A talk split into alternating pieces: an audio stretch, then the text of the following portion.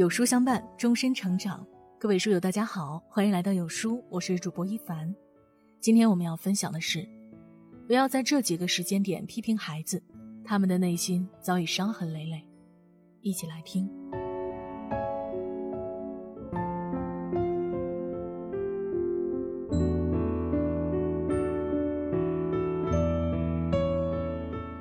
有了孩子后，你有没有做过这样的事儿呢？当孩子有时觉得自己做了一件了不起的事时，兴奋地跟你分享，言语间透着骄傲。你生怕孩子会变得太骄傲，所以经常说：“这没什么的呀，别的孩子也能做到。”我想，这时孩子的热情之火会被浇灭一大半。如果是在家里这样打击一下孩子，可能孩子还不会觉得有什么。只是一时失落，情绪低迷一下。倘若是当着大家的面呢？有一位妈妈曾分享过一个故事，说自己的儿子记忆力很好，读过的故事几乎都能背诵出来。孩子也经常跟其他的朋友炫自己的本领。有一回带孩子去参加家庭聚会，大家一直听闻他讲故事很厉害，就让他给大家讲一个故事。没想到他一上去就忘乎所以了。讲完故事后，跟其他人说自己读过多少书了，能背诵多少故事。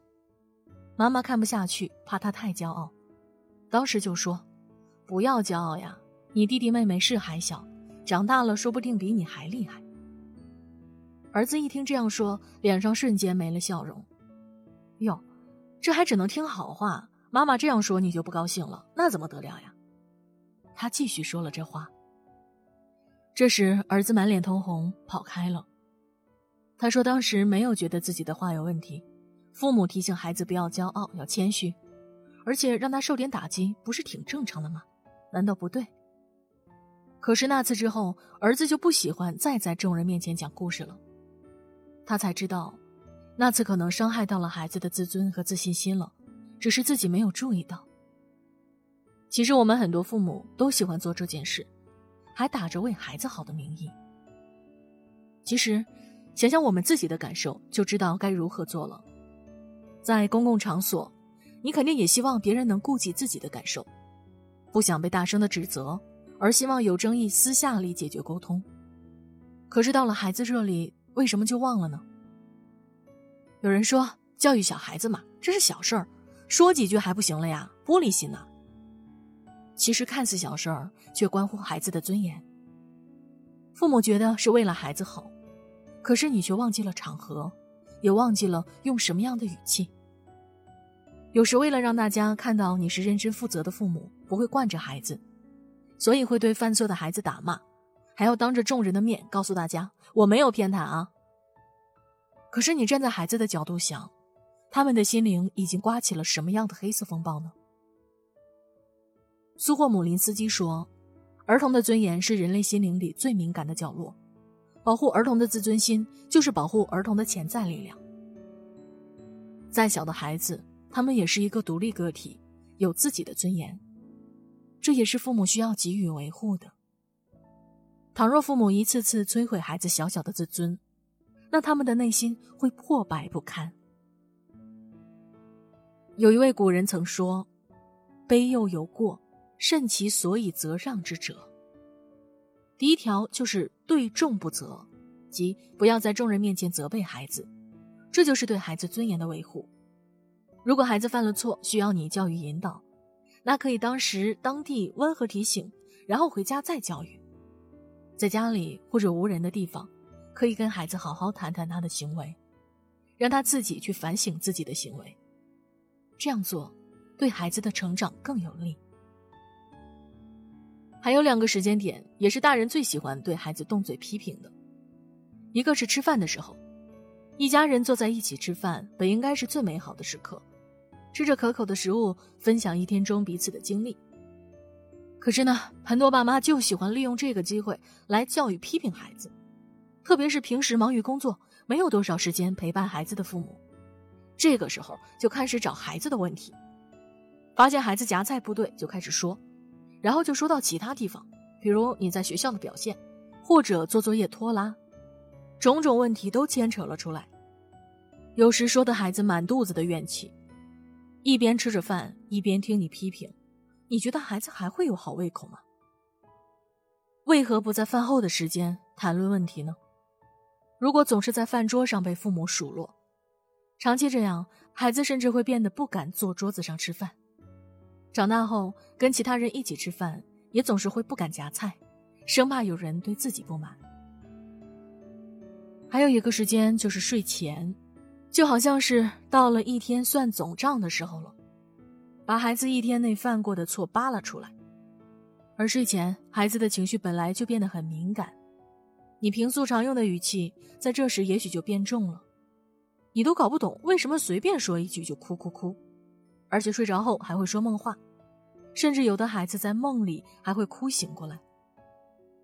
如果想孩子有个美美的觉，那就在睡前给他讲个故事。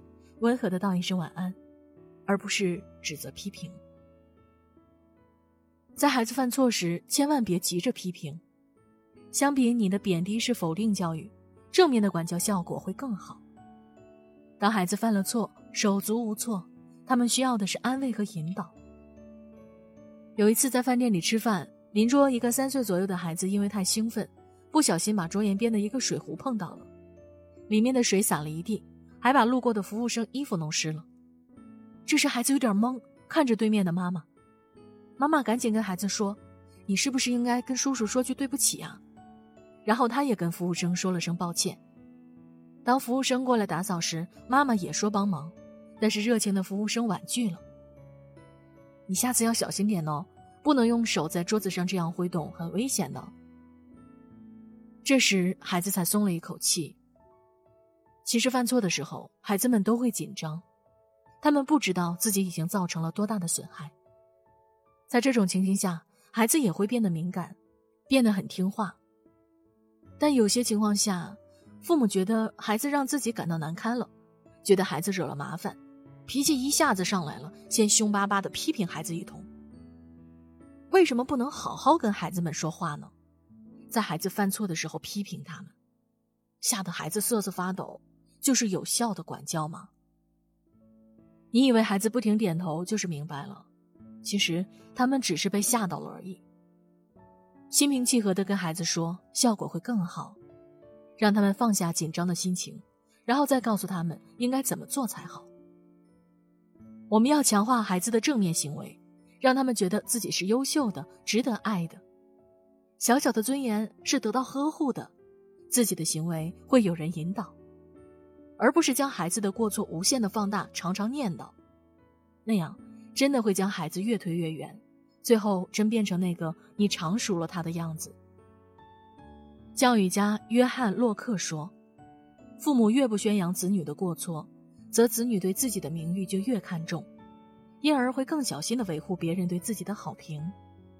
若父母当众宣布他们的过失，使他们无地自容，他们就会觉得自己的名誉受到了打击。”维护自己名誉的心思就会淡薄。如此看来，如何正确的批评孩子，是值得我们每位父母思索的一门大课。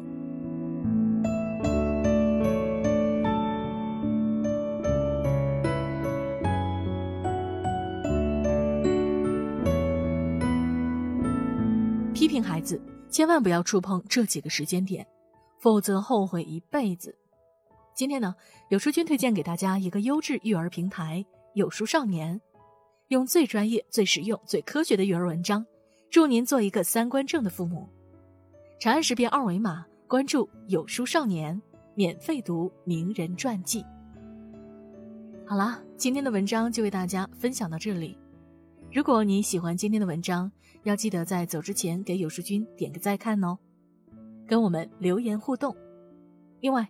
长按扫描文末二维码，在有书公众号菜单免费领取五十二本好书，每天有主播读给你听，或者下载有书 App，海量必读好书免费畅听，还会有空降大咖免费直播，更多精品内容等您随心挑选哦。明天同一时间，我们不见不散。